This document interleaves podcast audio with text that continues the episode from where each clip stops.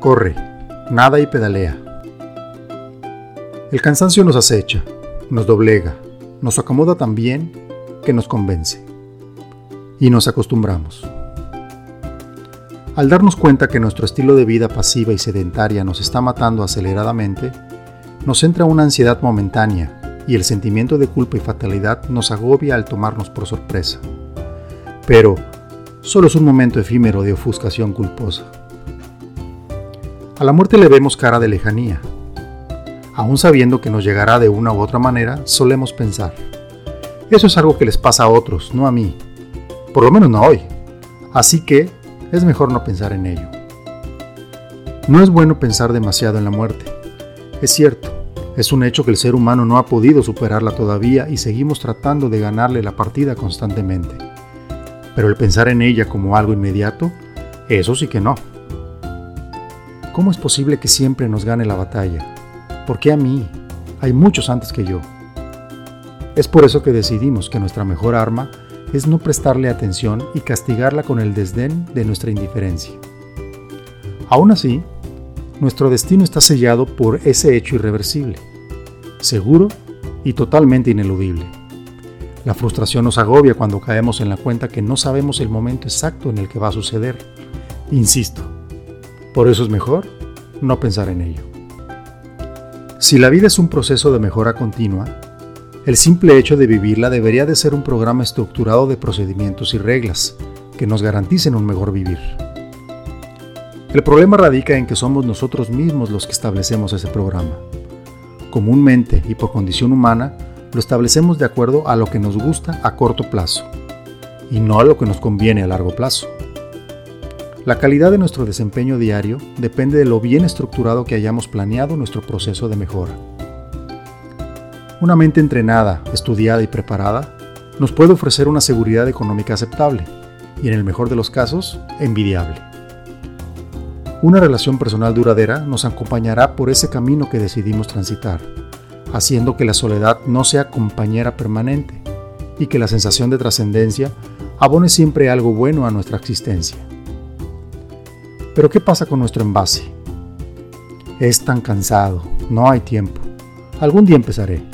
Es mi propósito para el siguiente año. No es para mí. Sufro mucho. Y la lista es larga, llena de argumentos que rayan en la insensatez, que a fuerza de repetirlos tantas veces en nuestra mente o de plano en voz alta y sin ningún remordimiento, los creemos válidos. Y negarlo y posponerlo es válido, a quien le gusta sufrir cansancio y agotamiento. Aún sabiendo que la actividad física regular nos proporciona una mejor salud, la desestimamos porque requiere de mucho trabajo y disciplina. Algo que no estamos dispuestos a hacer porque nuestra mente gana la batalla la mayoría de las veces, y a corto plazo es lo que nos conviene. Pudiéramos hablar mucho de los grandes beneficios que nos da el cuidar nuestro cuerpo a través de la actividad física, y tratar de convencer y motivar a realizarlo regularmente. Pero al final de cuentas, la mayoría de nosotros volverá a su vida sedentaria y cómoda. Eso es un hecho. Mejor, pensémoslo de otra manera. Empecemos a detectar qué actividad física verdaderamente nos gusta. No tenemos que ir al gimnasio. No tenemos que correr 3 kilómetros diarios porque es lo que hace todo el mundo. El hecho de deber o tener que hacerlo ya no representa una obligatoriedad, cosa que no nos gusta. Busquemos algo divertido, donde el principal objetivo sea pasar un rato agradable, relajado, de convivencia. El sentido de hacer ejercicio cambiará drásticamente y las consecuencias positivas de hacerlo saldrán por sí solas. Normalmente hacemos ejercicio como un método de control por algo que estamos haciendo mal y lo asociamos a una acción rectificadora de nuestro descuido consciente. Eso no es nada divertido. El ejercicio debe en primera instancia proporcionar felicidad, momentos que quisiéramos repetir y compartir. El beneficio de la salud y bienestar físico solo serán consecuencias secundarias de haberlo realizado, y nuestra percepción de realizarlo cambiará por completo.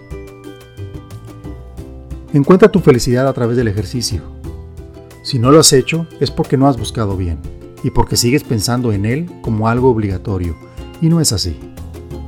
Cuando lo encuentres, no le pongas la etiqueta de deber hacer. Mejor cámbiala por la de querer hacer. Todo tomará otro sentido y será parte de nuestro modo de vida. Eso sí, con la garantía de que será bueno para tu salud y tu equilibrio emocional. Corre, nada y pedalea. Esa es mi recomendación personal. Hace tiempo que el triatlón me atrapó y representó un modo de vida retador, motivador, pero sobre todo inspirador, que me ha ayudado en muchos aspectos de mi vida. Sigo en búsqueda constante del equilibrio y se ha convertido en un proceso de mejora continua muy gratificante.